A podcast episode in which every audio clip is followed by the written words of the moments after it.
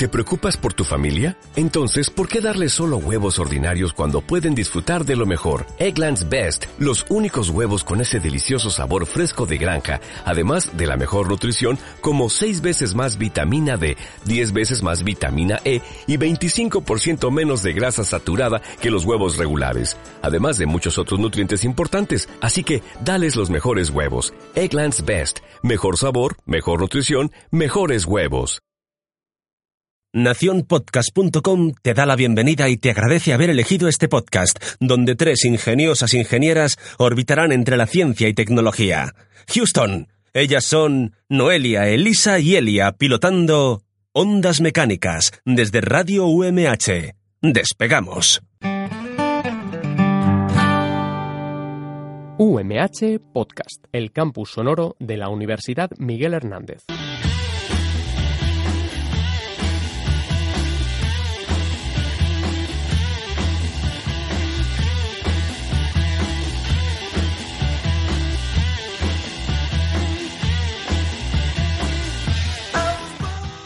Señoras y señores, interrumpimos la programación de radio habitual para comunicarles una noticia de último minuto, procedente de la agencia Intercontinental Radio. El profesor Farrell del Observatorio de Mount Je- Jennings de Chicago reporta que se ha observado actividad en zona de Chernóbil. Continuaremos informando.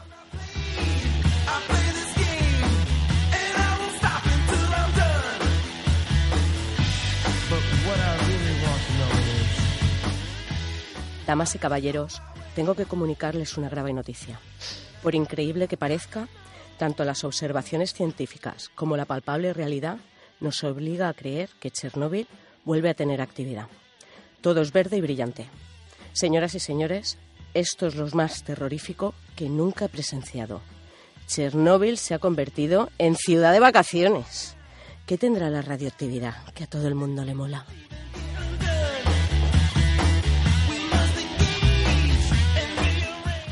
Somos Noelia Manresa y Elia Camacho de Ondas Mecánicas. En la cabina de la central nuclear, la operadora Miriam González. Hoy te presentamos Chernóbil, ciudad de vacaciones.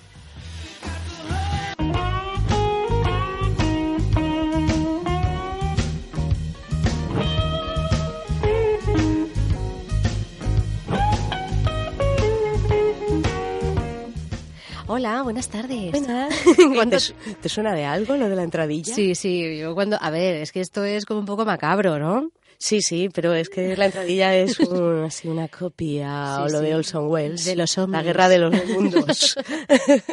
Muy bueno, muy bueno. Me ha a encantado. un. Otro, otro 10 para Noelia. Mini punto, no, mini puntazo. Bueno, y lo de Chernobyl, ciudad de vacaciones. Es que no sé si cuando tú pones radiactividad de vacaciones, ¿se la has puesto alguna vez en Google? No, no, no se me ha pasado así por la cabeza. Pues te sale Chernobyl, tienes que ir de vacaciones a, a zona de radiación. Te dicen que la radiación que tendrá tu cuerpo en esa zona y demás eh, será segura, ¿vale? Pero luego hay un documental. Pero hay un pero, ¿no? Luego. No, Bueno, en, por web y demás no he visto así nada extraño, ¿no? Te dicen que todo es muy seguro, que todo tal, todo cual.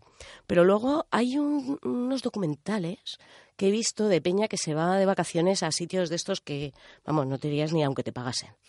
Y por lo visto se metieron en Chernóbil y sale la cosa un poco ahí en plan psicosis de, wow, cuánta radiación estamos sometidos, no sé qué, no sé cuántos, esto no nos deja de pitar, que no sé hasta qué punto serán verdad. Ya, O será para darle al documental un poco de... un poquito de morbo, ¿no? Sí. Ya, ya, yo estas cosas mm, no quiero hablar mucho, yo quiero hablar con propiedad, porque es verdad, hay veces que dices, "Me voy a meter la, la gamba hasta in the middle of the street.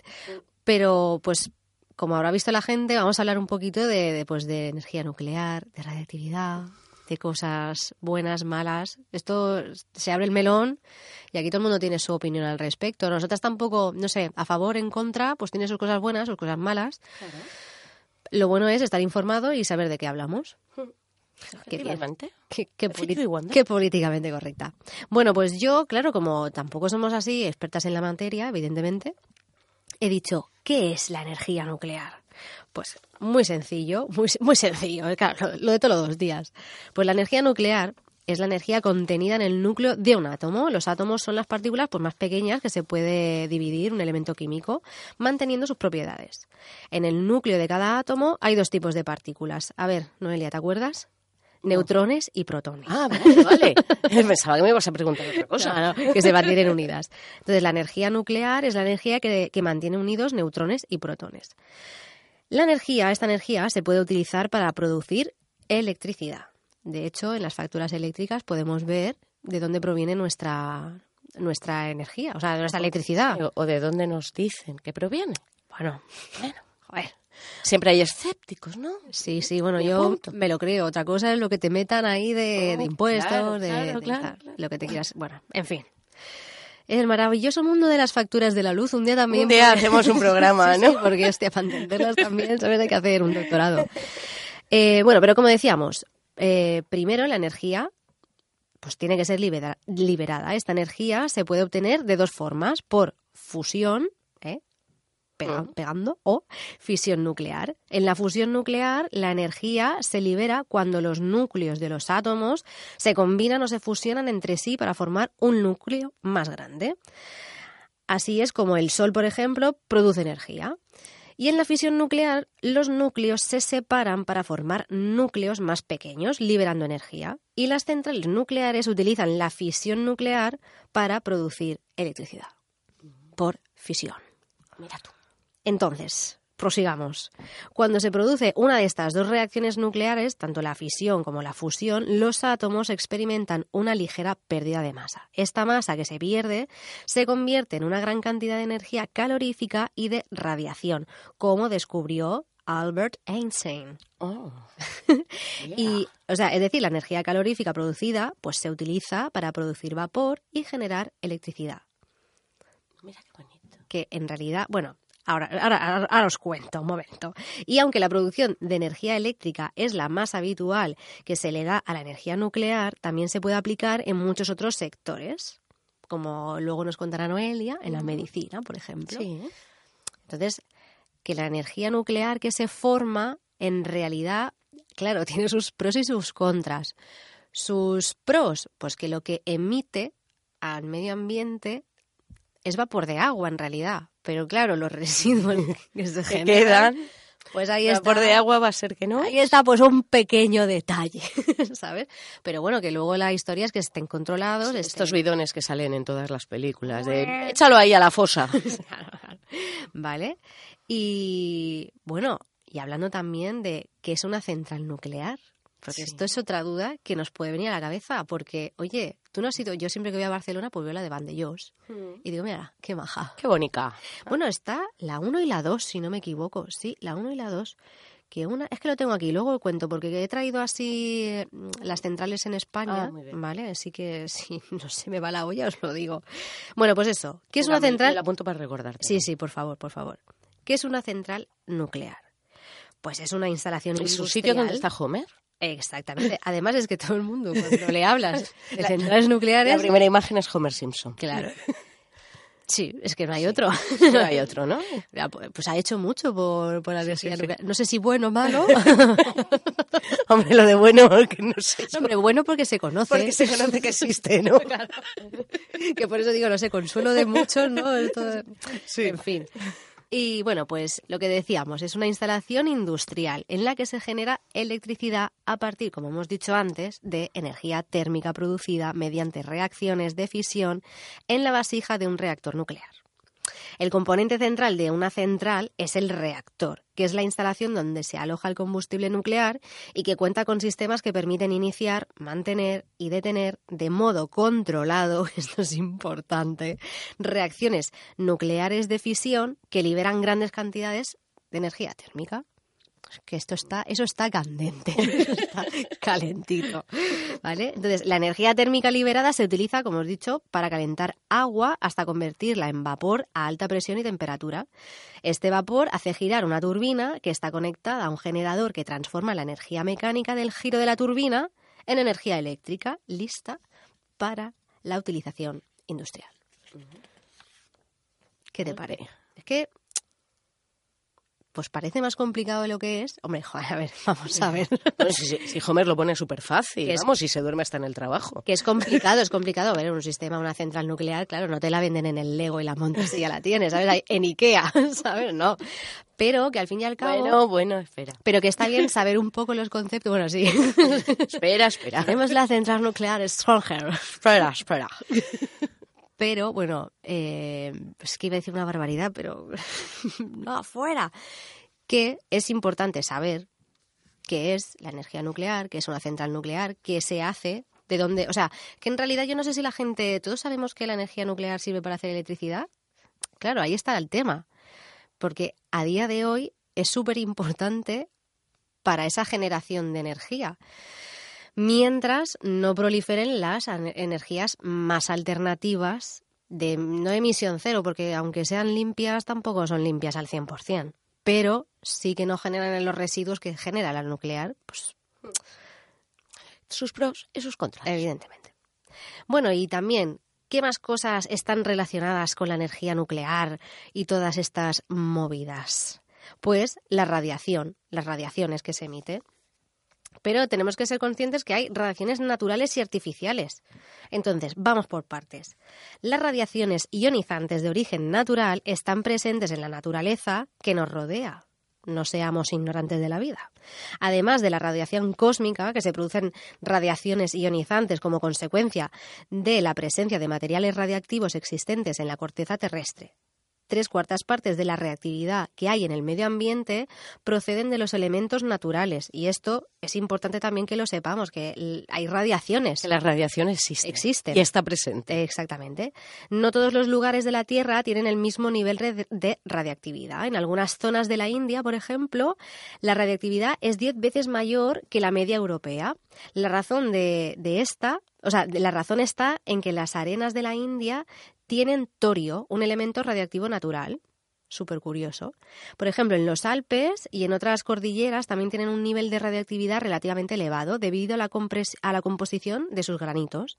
Además, en esta variabilidad geográfica, determinadas actividades como, por ejemplo, la fabricación de la cerámica, la producción de fertilizantes o la extracción de gas y de petróleo pueden aumentar las dosis debidas a estos radionúclidos de origen natural, no solo para los trabajadores, sino también para el resto de ciudadanos.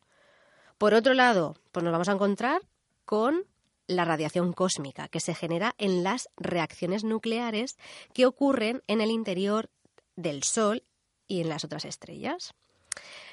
La atmósfera filtra estos rayos y nos protege de sus efectos peligrosos, ya que fuera de la atmósfera, en el espacio, la radiactividad es mucho mayor.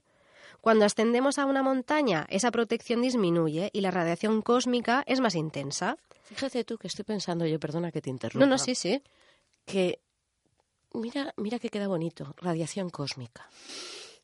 Aquel nombre, Pues a mí me recuerda a Doraemon. Sí, pero que, sí, pero que mola, ¿eh?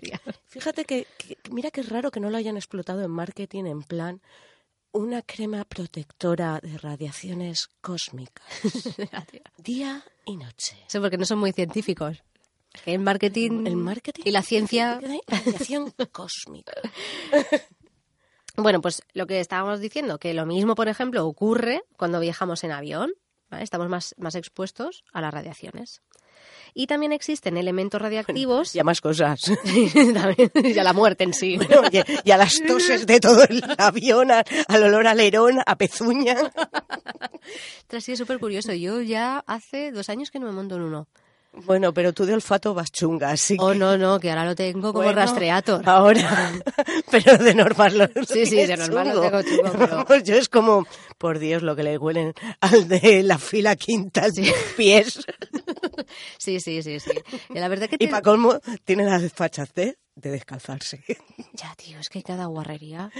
Sí, sí. Entre eso y la gente que se pone la tablet sin los auriculares, Sí, que dices, a ver, que a ti te mole, no significa que a mí me mole lo que tú estás oyendo. somos un par de viejas. Venga, va. bueno, que decíamos eso, ¿no? Que en los aviones pasa lo mismo. Y que también existen elementos radioactivos en múltiples alimentos y en el agua potable. Incluso nuestros cuerpos son una fuente de radiación, ya que almacenan pequeñas cantidades de potasio radioactivo, un producto necesario para el cuerpo humano. ¿Qué te parece? Qué radiantes. Radiactiva. Estamos- Radiante y radiactiva. Estamos que lo petamos. Bueno, y las radiaciones también se pueden producir de forma artificial. Por ejemplo, en el 1895, el físico Röntgen, seguro que esto se dice de otra manera, es que no lo sé decir mejor, cuando experimentaba con rayos catódicos, descu- descubrió el primer tipo de radiación artificial que ha utilizado el ser humano, los rayos X. Se trata de ondas electromagnéticas originadas por el choque de electrones con un determinado material en el interior de un tubo de vacío. Una vez que empezaron a concentrarse las propiedades y la potencialidad de la radiación, se fueron desarrollando sus aplicaciones, así como las técnicas para obtener materiales radiactivos artificiales. Los rayos X y gamma se utilizan en medicina para diagnosticar, por ejemplo, ¿no? pues mediante múltiples problemas físicos. Y también se pueden usar estas radiaciones en el tratamiento del cáncer. Bueno, esto no quiero, no quiero adentrarme mucho más. Por ejemplo, la industria también se beneficia de las aplicaciones de las radiaciones. Por ejemplo, pues en técnicas de, de radiografía, medición industrial, esterilización de alimentos, control de plagas, etcétera. Y en las centrales nucleares se provocan reacciones de fisión que liberan una gran energía, como ya hemos dicho por enésima vez, en forma de radiaciones, permitiendo la producción de qué, Noelia? De electricidad. y bueno, tengo también una cosa súper curiosa, que son niveles de los accidentes. Niveles de los... Ah, De accidentes en malo, menos malo, Exacto. chungo. Y hay siete niveles, ¿de acuerdo? El nivel más grande es el nivel 7, que se denomina como accidente mayor y, por ejemplo, fue de- del rango, o sea, es impacto en las personas y el medio ambiente. Se produce una liberación superior de material radiactivo que pone en riesgo la salud general y el medio ambiente y requiere de la aplicación de medidas de medidas de contraposición, ¿de acuerdo? Y esto, por ejemplo, lo podemos englobar en los accidentes de Chernóbil y el de Fukushima. Fukushima, ¿no? Por ejemplo, luego está el nivel 6, que es accidente serio, que es impacto sobre las personas y el medio ambiente. Se produce la liberación de material radioactivo que requiere una probable aplicación de medidas de contraposición. Y aquí nos encontramos, por ejemplo, el accidente de mm, Kishtim, que fue en la Unión Soviética. Luego está el nivel 5, que son accidentes con consecuencias amplias, que esto nos viene a decir que es impacto sobre las personas o el, o el medio ambiente. Perdón, liberación limitada de material radioactivo que puede requerir la aplicación de medidas de contraposición. Varias muertes por radiación. Ejemplos, pues en el incendio de Windscale, en Reino Unido. Luego está el nivel 4, que es accidente en consecuencias locales y municipal. Esto ya vamos. Nada más viendo- chiquitito, lo vamos haciendo la pelota más pequeña. Exacto. Que esto, por ejemplo, fue el accidente en el reactor experimental SL1 en Estados Unidos. Luego, por ejemplo, tenemos el nivel 3, que es incidente grave. Y aquí uno de los ejemplos lo tenemos en el- un incidente que hubo aquí en España, en la central nuclear de Vandellós. Luego tenemos el nivel 2, que es incidente. Y un ejemplo de él también fue en España, en, en la central nuclear de Ascó. Y luego tenemos el nivel 1, que se cataloga como anomalía. ¿De acuerdo? Y aquí, pues, un incidente que hubo en la historia fue el de la central nucle- nuclear de eh, Grave, Gravelines, en Francia. Seguro que se pronuncia de otra manera. Excusez-moi. Y luego el nivel cero, que es desviación, ¿de acuerdo? Ninguna importancia para la seguridad. Que esto, por ejemplo, pues puede ser un lo que pasó, un problema en la central nuclear de Atucha, en Argentina, que fue una parada del reactor debido al aumento de tiritio en el compartimento del reactor. Cualquiera de ellos me preocuparía. igual. sí, la verdad es que sí. y eso de, mira, es que no, es que de este nivel da igual. Sí, sí, sí, siempre, siempre, siempre impacta bastante. Oye, me ibas a contar dónde estaba. Ay, sí, pues creo que te lo voy a contar en el próximo programa. Jo, pues vale. Es que sabes lo que me ha pasado, Bueno, dímelo más o menos. que, lo tengo en blanco y negro. Ah, claro, y entonces no se lee. Claro, es que hemos tenido un pequeño fallo. La daltónica. Pero, escucha, Ah, bueno, claro, por saber cuáles son las activas claro, es y que las hemos- desmanteladas, que es el Sí, mismo sí. color. Pues es que para que lo sepa la gente, que yo me impreso un, un mapita de España con las centrales nucleares. Es querida ahorrar en tinta. con una leyenda muy mona, pero claro, pues está en blanco y negro. Y aquí yo estoy así como... Bueno, mira, te digo, la de Cofrentes está en marcha. Esa la sabemos, ¿no? La sabemos. Esa por lo menos. La sabemos, la sabemos. Pero bueno, ahora que dices Cofrentes, vamos a hilar el tema, venga, va, vamos a hilar el tema bien, vamos a salvarlo. Ah. Tenemos un compañero de universidad y amigo que trabaja en la central nuclear de Cofrentes y nos ha hecho el gran favor de, de ser el más profesional del Sí. programa de hoy. Y contarnos de qué va una central nuclear. Sí, Y pues, pues, pues nada, pues con esta, con estos audios, bueno, con este audio que nos pero- ha y hecho. escucha, una cosa. eh, se llama Elías, es verdad. Elia, Noelia, Elías. Estaba Helios Es que- también. Sí, Helios, Elisa. Elis, ostras, es verdad, es que estábamos ahí el clan. Yo creo que si tu nombre tenía Eli, tienes una alta probabilidad de hacer Ingeniería. ingeniería mecánica. Total, total. Bueno, pues, Podríamos estudiarlo. pues a Elías le damos, le- les damos, uy, les damos. Les damos, le, le damos las gracias por haber colaborado en el programa de hoy y nada, es- ilustrarnos así. exactamente, y disfrutad de su audio. Como os podéis imaginar, yo también soy ingeniero mecánico y hoy estoy aquí con vosotros para contaros un poco a lo que me dedico. Actualmente trabajo en la central nuclear de Cofrentes, en la unidad de producción y más concretamente en la sala de control. Y sí, es muy parecida a la que aparece en Los Simpson. Está toda llena de luces, de botones, de indicadores, de manetas y es desde donde se controla todo el proceso productivo de la planta. Para que entendáis un poco mejor el funcionamiento, voy a hacer un símil con la aeronáutica. Y es que nuestro puesto sería similar al de los pilotos de avión. Ellos son los encargados de transportar a las personas de forma segura y nosotros nos encargamos de generar energía eléctrica de forma segura. En Cofrentes, en cada turno, pilotamos una máquina que genera 1092 megavatios eléctricos que inyectamos a la red de distribución, producidos a partir de 3237 megavatios térmicos generados en el núcleo del reactor. Y todo esto durante 24 horas al día, 365 días al año, con la salvedad de las paradas para recarga, que en el caso de Cofrentes las hacemos cada dos años.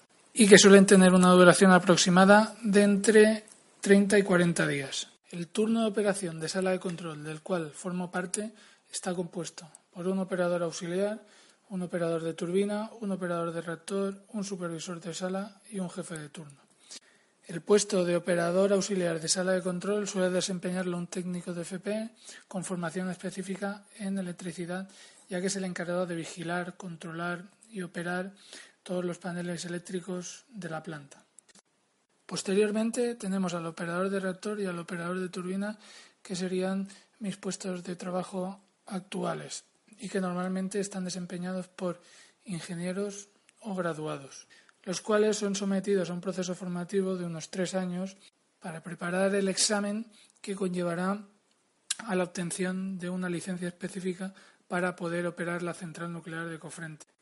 Como veis, el proceso es muy similar a la obtención de licencias por parte de los pilotos de aviación.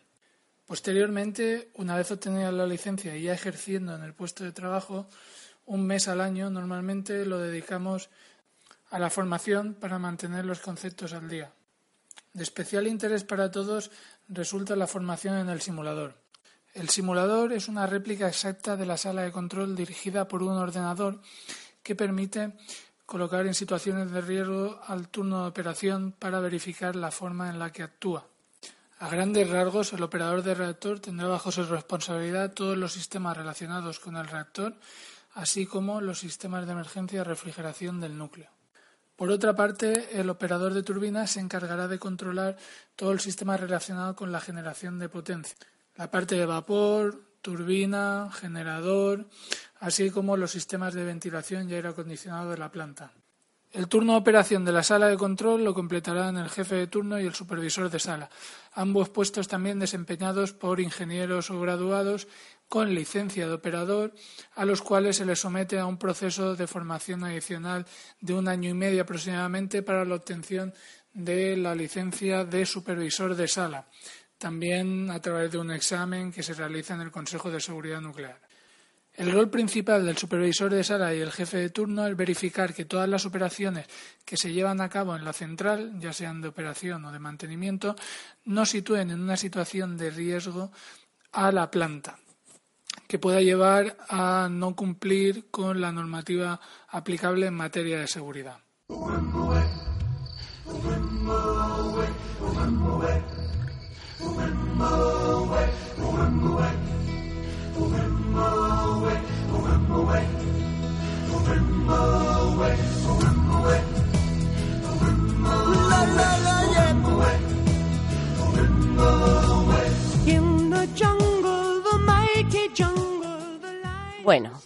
Pues como os va a explotar la cabeza Eso, con todo lo que... Ahora vamos con la parte divertida. la parte light. pues que eso, que antes la radiación parece que molaba y ahora parece que la radiación da repelús, ¿no? Sí, bueno, también es como un poco lo que pasa con este tema, ¿no? Que es un poco que la gente está muy escéptica. Sí, sí, parece que los tiempos pasados para la radiación eran mejores, ¿no? Los actuales.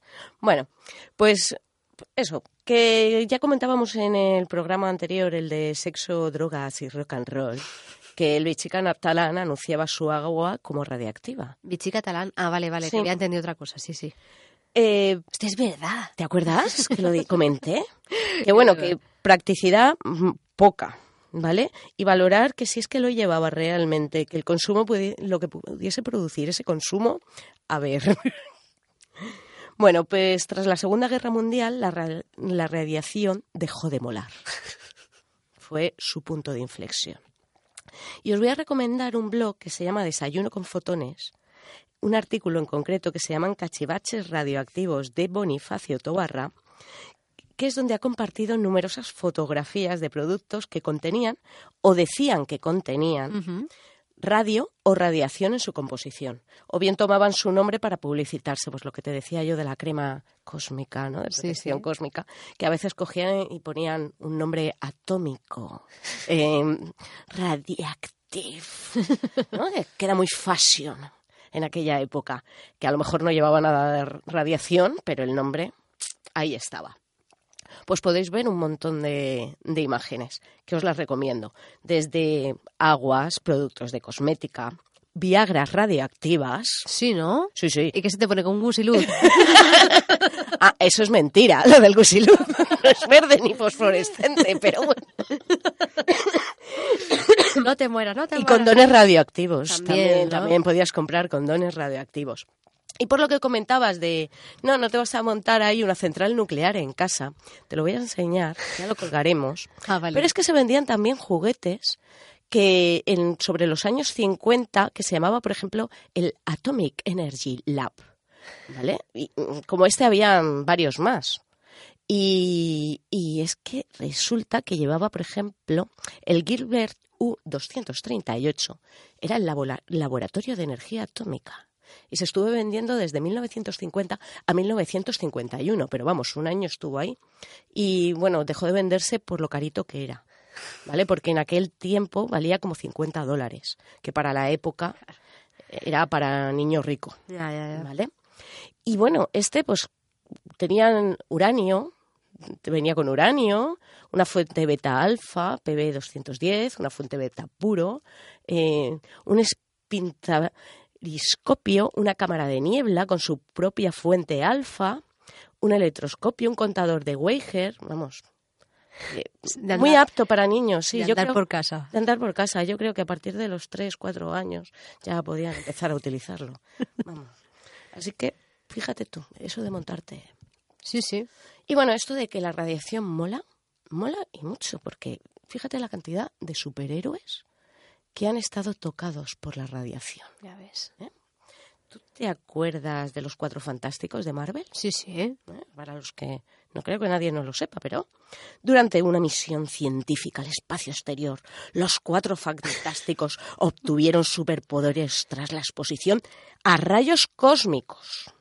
Son el señor fantástico, un genio científico y líder del equipo, que puede estirar su cuerpo en longitudes y formas increíbles. Me pregunto si todas sus partes del cuerpo las puede estirar de forma increíble. Claro, porque parece como que una sea increíble y la otra no. claro, es que va a dejarlo a la ley del mínimo, ¿sabes? Todo se estira y lo demás no. No sé si lo pensaron los creadores.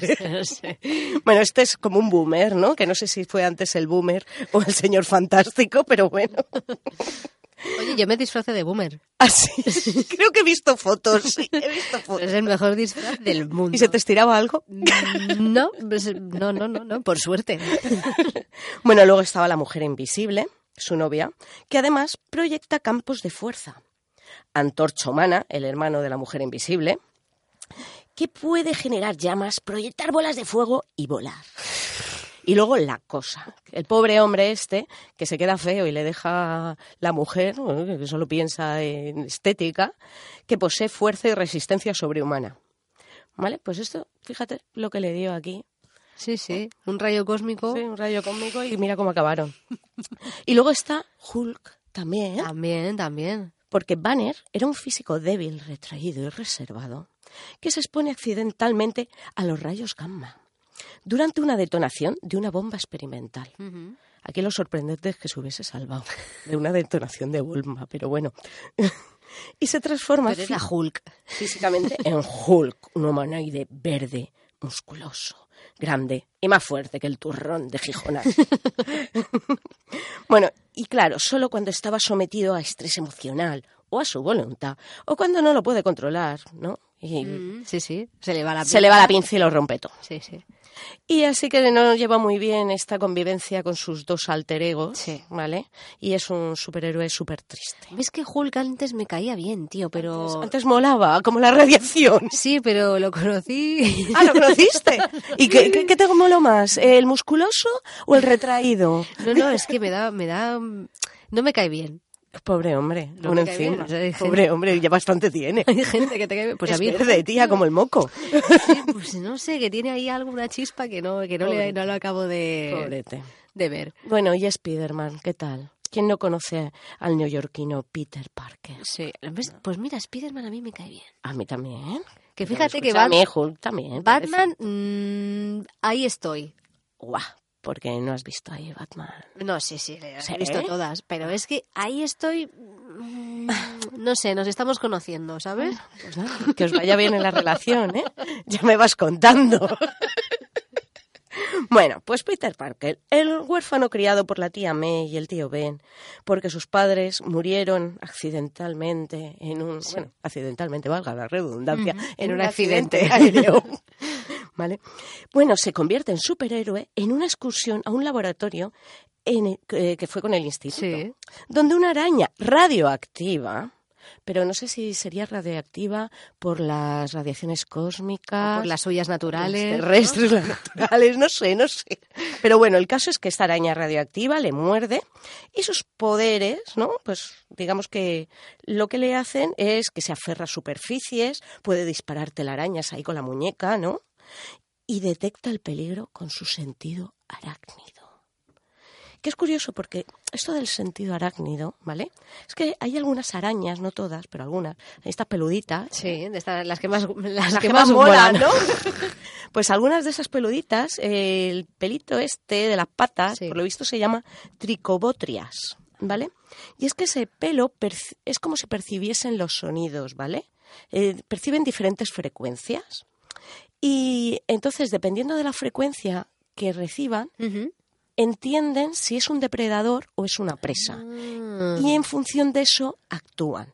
O salen pitando o se tira, Sí, sí, sí, sí. ¿vale? Es qué caña, tío. Claro. ¿Ves por qué me caen bien las arañas? A mí no. Pero yo A creo- ver, hombre, peludas. pff, Bueno, ¿qué quieres? ¿Que se depilen y pierdan el sentido arácnido? No, no, claro que Yo digo- creo que ni Peter Parker, No, ¿eh?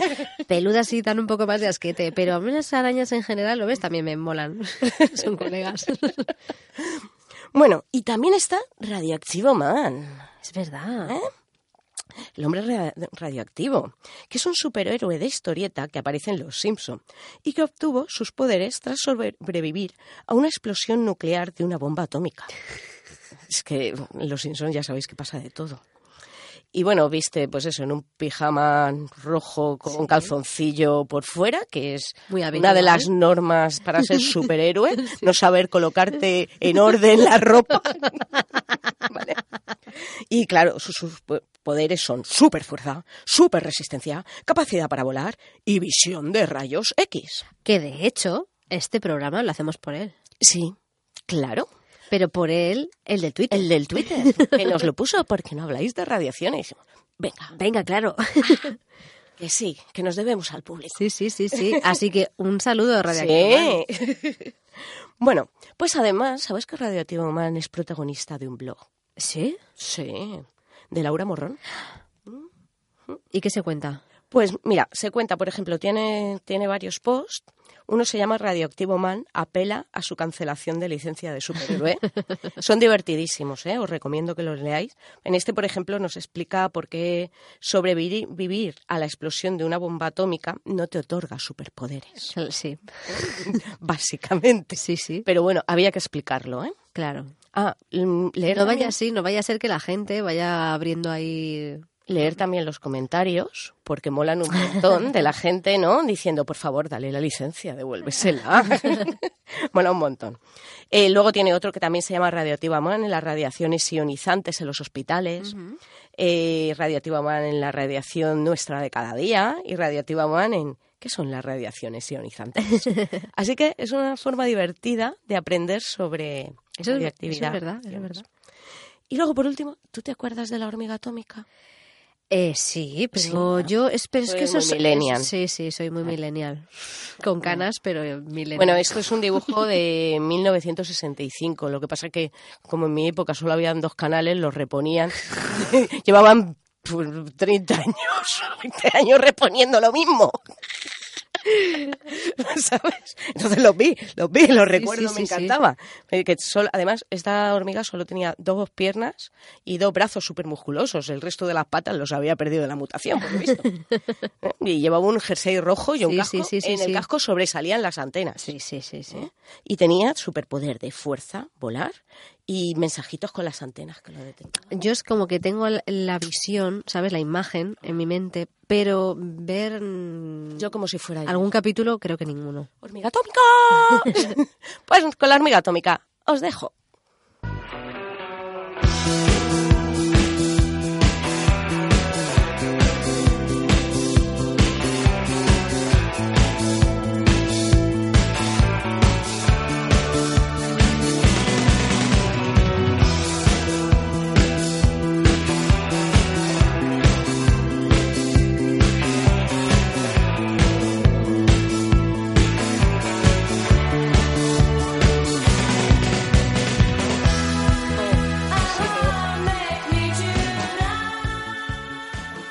Que me estabas diciendo, Noelia, que tienes que... Nada, ¿no? Ahí... Buah. De todo, de todo. De todo. Hoy traemos de todo. Sí, porque esta vez, como hacía tanto tiempo, es que, escúchame, ¿hace cuánto que no hacemos un, hemos perdido un ya. programa? ¿Y que no lo subimos? ¿Y que no lo subimos? Es que esa era la segunda parte. Porque, pero es que te puedes creer que tengo el programa montado Ah, sin darle alón, ¿no? sin darle a, des- a, a su- a- A subir. upload, ¿sabes? sube a la nube, sube a la nube. Pues ahí, ahí lo tengo en casa, el de las paparruchas. Ay, Pues se nos va, bueno, pues así y la intriga. Esto el es, dolor de barriga. esto es expectación. No, no, no, pero sí que es verdad es que no me ha dado ya para más. bueno, pues siguiendo con nuestro programa, ¿cómo no íbamos a hablar? De Marie y Pierre Curie. Evidentemente. Evidentemente. Pues el 21 de diciembre de 1898, Marie y Pierre Curie descubrieron un nuevo elemento, el radio. Un hito en la historia de la química y la física. Poco tiempo antes, el matrimonio de físicos ya había descubierto el polonio, que debe su nombre al país natal de Marie, Polonia. Por si no alguien no se, ¿Se lo- acuerda? no se lo sabía. Total, que los Curie asentaron así las bases de la física nuclear moderna con sus estudios sobre radioactividad, un término que Marie utilizó para descubrir los rayos emitidos por el uranio. Fue precisamente ella quien, utilizando las técnicas piezoeléctricas inventadas por su marido, midió las radiaciones en la plechblenda, un mineral que contiene uranio. Cuando observó que estas eran más intensas que las del elemento, se dio cuenta de que tenía que haber otros materiales desconocidos, también radiactivos. En 1903, los Curie recibieron el Premio Nobel de Física por su investigación sobre los fenómenos de radiación, compartiéndolo con el científico francés y colega de ambos, Henri Becquerel que había descubierto la, la galleta. Sí, casi casi, que había descubierto la reactividad espontánea en el 1896, o sea, antes, un poquito antes que ellos. Así, Marie Curie se convirtió en la primera mujer en recibir un premio Nobel. Desgraciadamente, Pierre no pudo disfrutar mucho tiempo del galardón, pues murió tres años después en un accidente en París. Marie continuó con su trabajo, asumiendo el puesto de su marido como profesor de física en la Facultad de Ciencias. Sí, lo que venía siendo habitual, ¿no? Hmm. Tu marido deja la- el puesto vacante y Y hay que te vi. si tienes suerte te lo dejan. Pues sí, bueno. Total, que en el 1914 Y si no, y si no, si tienes hijos se lo dejan a ti antes que a ti. Ya vimos algún caso. Sí, sí, sí, sí, ya ves. Anulada, anuladas hemos estado. Sí. Cago en la leche. Sigue, sigue. Bueno, como decía, que en el 1914 la científica dirigía el laboratorio Curie en el Instituto de Radio de la Universidad de París. O sea, perdona, en el Instituto del Radio de la Universidad de París. Marie Curie recibió un segundo premio Nobel en el 1911, esta vez en química. Pasó el resto de su vida enfrascada en una investigación centrada especialmente en el estudio de las propiedades terapéuticas del radio. En el 1929, cinco años antes de su muerte, Curie fundó un laboratorio de radiación en Varsovia, su ciudad natal. Pero es que ahora viene una cosa muy interesante, y es la muerte de Marie Curie. En el 1920, la salud de Curie comenzó a deteriorarse, hasta que, desgraciadamente, en el 1934 fallecía víctima de una anemia aplásica, pero ojo, que su cuerpo fue enterrado en un ataúd de plomo y durante décadas se, presum- se presumió que fue la contaminación de radio la que le causó la muerte. Pero cuando en el 1995, ojo, 1995, Sí, ayer. ¿vale? Los científicos no hallaron niveles peligrosos de radio en sus restos. La Oficina Francesa de Protección contra las Radiaciones Ionizantes concluyó que Curie no pudo haber estado expuesta a niveles letales de radio mientras estaba viva, según informó la revista Nature. Fíjate que siempre se ha dicho que murió por la radiación. ¿Mm? Pues eso es Sí, sí, por eso que yo también me, me- no sé, me ha sorprendido, ¿no? Y los mismos expertos sugerían que la enfermedad de Curie se debió más probablemente a su uso de la, radio- de la radiografía durante la Primera Guerra Mundial. Es que ahí estuvo, es que hay una historia muy bonita que no he traído, pero bueno, muy bonita. De cómo ella, ¿no? A través de sus conocimientos, pues eh, era- estaba muy metida, pues, en los temas de la Segunda Guerra Mundial, pues eso, de, de la, de llevar los rayos X a los campos de batalla para curar a los militares y tal, que lo he leído muy por encima, como podéis ver, pero no, no, es súper interesante. Así que yo creo que invito a todo el mundo que esté o sea, que, que tenga esa curiosidad a que, a que descubra su vida, porque la verdad es que, oye, a nivel científico y, y demás es súper interesante. Y nada, Noelia, ¿tú qué nos traes? Pues te traigo, te traigo. Te traigo tela. Te traigo tala. A ver, Ay, bueno, luego os cuento que hay unos libritos no, súper... cuéntamelo. Es que espérate, es que me pasa como con lo de los mapas, lo tengo que buscar. Ay, madre. Luego, luego, cu- luego cuando termines... Cada vez más preparados, Sí, ¿eh? sí, Los programas. ve- Vengo con un derroche de, de preparación que no veas. Pero nada, luego déjame, nada, tres minutos. Venga. ¿Vale? Que sean dos y medio. Os cuento un chiste mientras. Están malos. Bueno, yo de lo que te voy a hablar es de la radiación en hospitales. Ah, muy bien. Y además tú has trabajado en hospitales. Sí. Que tú ahí estarás Sí, hay algunas cositas que, a ver, hay cosas que no tocas Claro, porque sí, no sí, sí, llevo- nunca he llevado equipamiento. ¿Vale? pero hay otras cosas que sí que estás acostumbrado a ver, ¿no? Claro. Como los terremotos, que últimamente estamos llenos de terremotos. Bueno, pues yo no estoy muy acostumbrada a verlos. no sé, tú. sí, si el, el suelo tiembla por donde pisas. Me vibra, me- pero no lo sentiste el otro día, bueno, hace un mes no, ya o ¿no dos. te acuerdas que te dije? Yo no he sentido nada. Pues yo es el segundo. El primero sí que lo sentí. Pues el primero, De hecho, pensé que me había mareado. sí. Yo es que los dos me pilló tumbada en el sofá. Por suerte. y entonces dije, a ver, estoy sola, nadie me ha tocado la espalda, ¿vale? Eh, pues ha sido un terremoto, descarté, ¿sabes? Si no es A, es B. Sí, sí. Pues en el primero, siempre lo cuento así como anécdota, que todo el mundo se ríe, pero escúchame, si hubiese pasado algo, era la más preparada para un terremoto. Yo me puse ahí debajo del marco ¿Del de la marco? puerta. Me cogí el DNI. Un Espera, Sí, sí, sí. Me cogí un paquete de Kleenex porque a mí el polvo me va muy mal. Sí, sí, sí. Y me mojé un trapo con agua. Pero escúchate, no vaya... Sí, pero es que yo en mi casa... ¿Se de- dio tiempo a todo eso mientras temblaba el suelo? No, no, eso fue luego. Digo, pues si viene una réplica chunga en plan Tokio. Sí, sí. Madre mía, Elia. Y ya en el segundo no, porque ya me pilló ya relajada. Pero en el primero es que nunca había sentido yo un terremoto.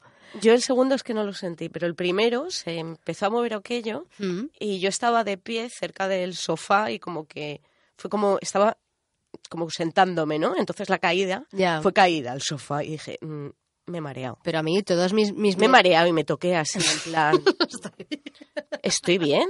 Sí, pues no, la estantería se mueve. Todas las figuras hacen ruido. Por Dios, hay que correr a un marco de puerta. Sí, sí, pero que ya a mí todos mis, es- mis tres técnicas estas del DNI, digo, pues si esto se derrumba, que sepan quién soy. Luego, si me pilla así, ¿Y que te lo pusiste en la boca? Me lo puse dentro del paquete de Kleenex. Pues el paquete de Kleenex es eso, porque yo soy muy alérgica y yo digo, mira, con tanto polvo, si esto se derrumba, digo, yo necesito sonarme. Bueno, para tu cum- próximo cumpleaños ya- tengo el regalo El perfecto. kit, el kit de supervivencia. Te voy a regalar un kit de estos de mascarillas de... Claro, y el, y el trapo mojado, pues digo, pues si aquí me quedo una semana Ah, pues entre, los pilares, claro, y que pueda chupar algo. Agua. Sí, sí. Bueno, ya está. ¿Y no era mejor cogerte una botellita de agua? No sé, pero... Pues, pero los nervios es lo que te hacen. Los nervios reaccionas rápido sin pensar. Háztelo mirar. Háztelo mirar. Y nada, pues esta anécdota es la que quería compartir con todo el mundo. Muy bien, muy bien. Muy bien. Y ahora podemos hablar de energía de nuclear. radiaciones, vale. Bueno, poniéndonos un poco más serios, si es posible. Eh, en los hospitales utilizan equipos de rayos X, que tú ya has mencionado alguna cosilla, y fuentes radiactivas para el diagnóstico y tratamiento de diversas enfermedades. Así que la radiación no toda es tan mala, ¿vale? Menos controlada. Bueno, ¿y qué ocurre? Que los trabajadores al final que prestan servicio en radiología o, o en la zona, incluso limpiadores y demás, hay que de- llevar ciertas medidas Claro. porque para que no te afecte. Para que no te pas- para que no te hagan un Marie Sí. Bueno, o no, porque Marie Curie al final, sí, bueno, sí, sí, sí, lo dejamos en sí. Vale. Es que me había quedado con la última parte de, de desmentir. bueno, al final se llaman trabajadores expuestos, ¿no? Eh, vamos a hablar un poco más de lo que es radiación ionizante, que ya has comentado que era, lo voy a recordar así muy por encima. Muy bien. ¿Vale? Eh, pues las radiaciones ionizantes eh, pueden estar formadas por fotones, como los de la luz, rayos X y radiación gamma, o por partículas, ¿no? Electrones, neutrones, partículas alfa. Y estas radiaciones pueden atravesar los materiales, por lo cual son muy útiles para el diagnóstico. Y bueno, ¿qué origen eh, tienen las radiaciones ionizantes? Pues pueden ser dos, eh, de materiales radioactivos, que ya hemos dicho que existen materiales, bueno, lo has dicho tú Sí, en sí, concreto, así que tampoco me voy a meter mucho, pero bueno. Eh, un isópo radioactivo es una sustancia cuyos átomos se desintegran, emitiendo radiaciones y convirtiéndose en átomos estables, y el tiempo que tardan en desintegrarse la mitad de los átomos presentes en una sustancia se llama periodo de semidesintegración. Y el ritmo al que se desintegran se llama actividad y se mide en becquerelios, ¿vale? Que son desintegraciones Que viene de Bekeler. Claro, de las galletas. es que la broma Ya, ya, ya. Es que es, Estaba ahí. es facilona. y sus múltiplos. Pero bueno, es una buena regla mnemotécnica. Tú te acuerdas de las galletas, Sí, sí. Perfecto. Muy bien. Y entonces los materiales radiactivos se, cat- eh, se pueden caracterizar según la naturaleza del isótopo que lo contenga, pues por ejemplo cobalto 60, ¿vale? El modo de presentación de la sustancia, que sea una fuente encapsulada o no encapsulada. Eh, la actividad para que se utiliza, que puede ser por cobaltoterapia, branquioterapia, medicina nuclear, análisis. Y luego también tenemos eh, el, el otro origen, son los aparatos generadores de radiaciones ionizantes. ¿vale? Estos no contienen sustancias radiactivas en sí, pero las radiaciones se generan como consecuencia de su funcionamiento, Mm, cuando se hayan conectados a la corriente eléctrica. ¿Vale? Entonces pertenecen a estas categorías los generadores de rayos X y los aceleradores de electrones. Los equipos de rayos X. Tú has contado algo sobre qué son, ¿no? Meto un poquito. Sí, sí, me, mete, porque yo no he profundizado mucho, ¿eh? Bueno, el equipo necesario para producir los rayos X consta de un generador de alta tensión y un tubo. Y este consiste en una ampolla de vidrio resistente al calor situada en el interior de una coraza metálica llena de aceite. ¿Vale? En el interior de esta ampolla, en la que se le ha hecho el vacío, se encuentran un filamento cátodo y un ánodo, ambos con wolframio que se hallan conectados al generador eléctrico. Entonces, el filamento dispone de un circuito de baja tensión que le proporciona una corriente y a cuyo paso se calienta y emite electrones. Los electrones son acelerados por la alta tensión, pues de 50 a 150 kilovatts, Sí. eh, kilovolts, Sí. eh, hasta chocar contra el ánodo. Al interaccionar con él, la mayor parte de energía de los electrones se convierte en calor, pero alrededor de un 1% de esta se convierte en rayos X. Y una parte de ellos sale de la coraza a través de una ventanita y llega al paciente. Es que es muy... Eso es lo que Es que es muy cañero, ¿eh? se proyecta. Es que todo el tema de, de ecografías, radiografías, mamografías... increíble, ¿eh? Sí, me flipa. Es increíble. Fíjate, y tú has pensado que Superman, que tenía visión de rayos X, Sí, claro. solo le servían los rayos X para quitar la ropa Sí, sí. a las chicas. Si es que no daba para más el guion. No, no servía para saber si tenías el hueso roto, ¿no? Fíjate que podía haber sido una máquina de rayos X andante. Y nada, El- se quedó en Superman. Solo, solo en Superman. Pobre. bueno, lo que son emitidos, eh, estos rayos son emitidos en otras direcciones, son absorbidos dentro de la propia coraza. ¿Vale? Así que solo emitimos por el foco de, emisión. Luego tenemos también los aceleradores lineales. Eh, esto es que se obtienen rayos X de alta energía a partir de electrones emitidos por la superficie por un disco metálico caliente. ¿Vale? Y estos electrones se aceleran a través de una cámara de vacío mediante la aplicación de microondas hasta que alcanzan velocidades próximas a la luz. Y estos electrones bombardean un blanco metálico de wolframio, provocando la emisión de rayos X. A ver, tanto equipos de rayos X como acelerado- aceleradores lineales, que no me acelere yo en decirlo, ¿eh? no contienen sustancias radiactivas, ¿vale? Pero es al generar, ¿no? Como sí, al antes. general como consecuencia de su funcionamiento es cuando lo produce, pero en sí no las contiene, ¿vale? Entonces, luego qué, qué hacemos? Medir, ¿cómo medimos la radiación, no? Pues para medir la radiación se utilizan los dosímetros, que luego un poquito más para adelante te voy a hablar un poco más de ello. Pero bueno, para que sepamos que la cantidad de, de la magnitud, ¿no? La Sí. cantidad de radiación recibida es- se llama dosis absorbida y la unidad es el Gray. Y dependiendo del tipo de radiación, una misma dosis absorbida puede dar diferentes efectos biológicos en cada cuerpo humano, ¿no? No es lo mismo. Y Pero bueno, siempre estará como la dosis, digamos, Sí. de seguridad, ¿no? Y de ahí ya para Sí, arriba. hay un lo que se hay una magnitud que se llama mm, dosis equivalente. Y esto se mide en sievert, Ujú. ¿vale? Y luego tenemos lo que era la radiación de fondo, que es lo que nos comentabas sobre las fuentes externas e internas, los rayos cósmicos, lo que tenemos propiamente en el cuerpo y demás.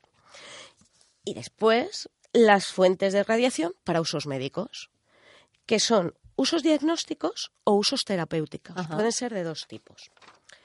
Entonces, las de usos diagnósticos, eh, pues son los equipos de rayos X, por ejemplo, que son usados para la radiografía, radioscopía. Claro, los que te dicen lo que tienes. Claro. Que no te curan nada, simplemente te analizan el cuerpo. Sí, pueden estar eh, fijos en unas alas, de los puedes, hay de los que son portátiles y demás, ¿vale? Y en radiografía, pues mm, los tiempos de exposición son cortitos, ¿no? Cuando te vas, te haces la placa, es ¡puf! Fogonazo. Y se acabó. Se sale el técnico de la sala, ¿no? Te pegan el fogonazo y luego ya, bueno, antes se emitían las placas, pero ahora ya va todo digital. Yo ya las últimas radiografías que me han hecho eh, en CD. Sí, sí. ¿En CD? En CD o por email, me las mandan por email. Hostia, pero CD ya está un poquito cromañón, ¿eh? También. Sí, me han tenido que enviar a un médico que es de una compañía diferente o algo, me han podido dar un, CD. Sí, sí. Pero si, si no, lo han enviado en email directamente. Ya, ya, ya. por la base que no me hago una radiografía. Pero... antes me acuerdo que tenías la placa sí, sí, sí, sí, con tu bolsita y además es para tirar eso. contaminación, contaminación. ¿Verdad? ¿Eso dónde, dónde va eso? pues tienes que llevarlo a un punto de recogida. Sí, ¿no? Hmm. Sí. ni papel ni plástico. Ya, ya. Punto de recogida. Vale. Eh, oye, pues podrían poner un punto de recogida en los hospitales. Imagino que tendrán. ¿No? Y ahí Imagino que tendrán, ¿eh? Bueno, yo qué sé, estoy así de pinza. Pero yo me imagino que ya no sacarán ni una. Ya, ya, hombre. Ya va todo digitalizado. va todo mejor, digitalizado. Bueno, eh, por ejemplo, eh, por, contrario, en radioscopía el tiempo de exposición puede ser largo y el personal puede estar dentro de la sala mientras el equipo está emitiendo radiación. Eh, por ello tienen que llevar delantales de estos plomados que pesan un montón además. ¿eh? eh me he puesto, a lo mejor porque soy chiquitita y son grandes, ¿no? Pero, Juliana. Sí, que pesa. Y dan un calor de la leche. ¿Vale? Eh, bueno, y esto solo emite cuando das al disparador. Si no das al disparador, no tienes emisión ninguna. También están ahí los equipos de tomografía. Y luego hay otros que son que tienen material radioactivo, ¿no? Otras cosas que se utilizan. Y se utilizan en medicina nuclear y pueden presentarse pues de forma líquida, cápsulas o gases. Y pueden administrarse al paciente pues por vía intravenosa, que te meten algún material radioactivo por vena o te den una pastillita radioactiva y te la tragues o inhales algún gas. ¿no? El objeto es obtener una imagen de un órgano o aparato del cuerpo del paciente. Y los materiales radiactivos emiten radiación continuamente. Claro. Aquí sí que tenemos un poco más, tenemos que tener más eh, precaución, ¿vale? Porque esto no es le doy al botón y lo desconecto.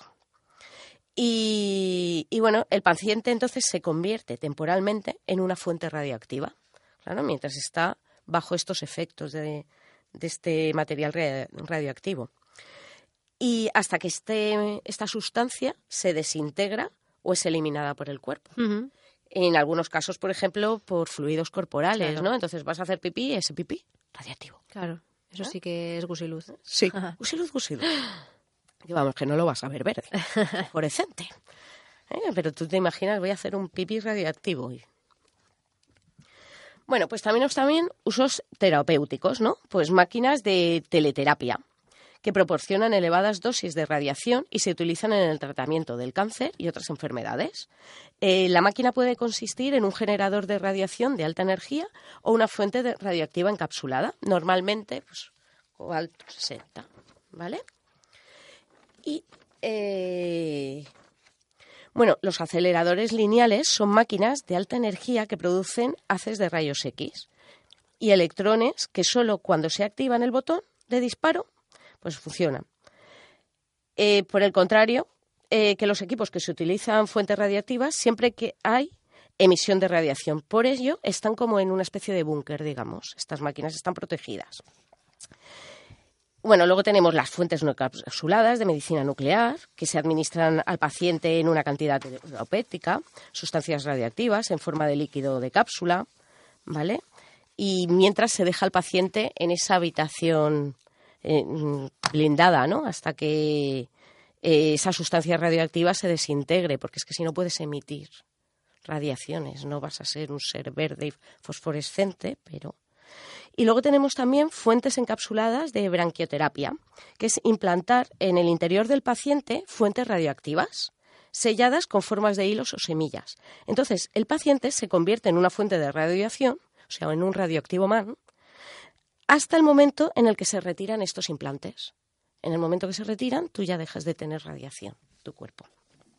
¿Vale? ¿Y cuáles son los métodos de protección radiológica? Pues mira, lo mejor es minimizar el tiempo, la distancia y el blindaje. Y el blindaje de las salas, eh, ¿tú te, ¿cómo te imaginas que es el blindaje? Ni idea, ni idea. Es como maleable. Y es curioso porque tienes que solapar la sala, ¿vale? O sea, el paramento vertical con el horizontal tiene que ir solapado para que no tengas fugas. Y luego los trabajadores llevan el dosímetro. Ese dosímetro lo llevan durante un mes, recoge toda la radiación a la que están expuestos y la lee el jefe de servicio. Si algún trabajador le pregunta, se lo indica cuánto es. Muy bien, Jolín, cuántas cosas. Y lo, lo malo de las salas es que si a ver, están hechas cuando estás trabajando. Entonces, tú, una de las maneras de controlar si hay exposición es ir tomando medidas en ellas.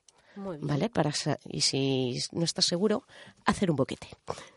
Muy bien, bueno, pues nada, con esto ya nos despedimos, porque mamá mía del señor, cuánta radiación.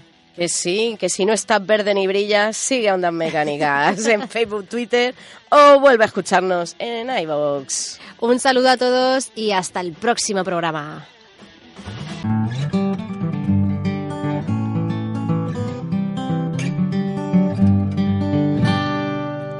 UMH Podcast, el campus sonoro de la Universidad Miguel Hernández.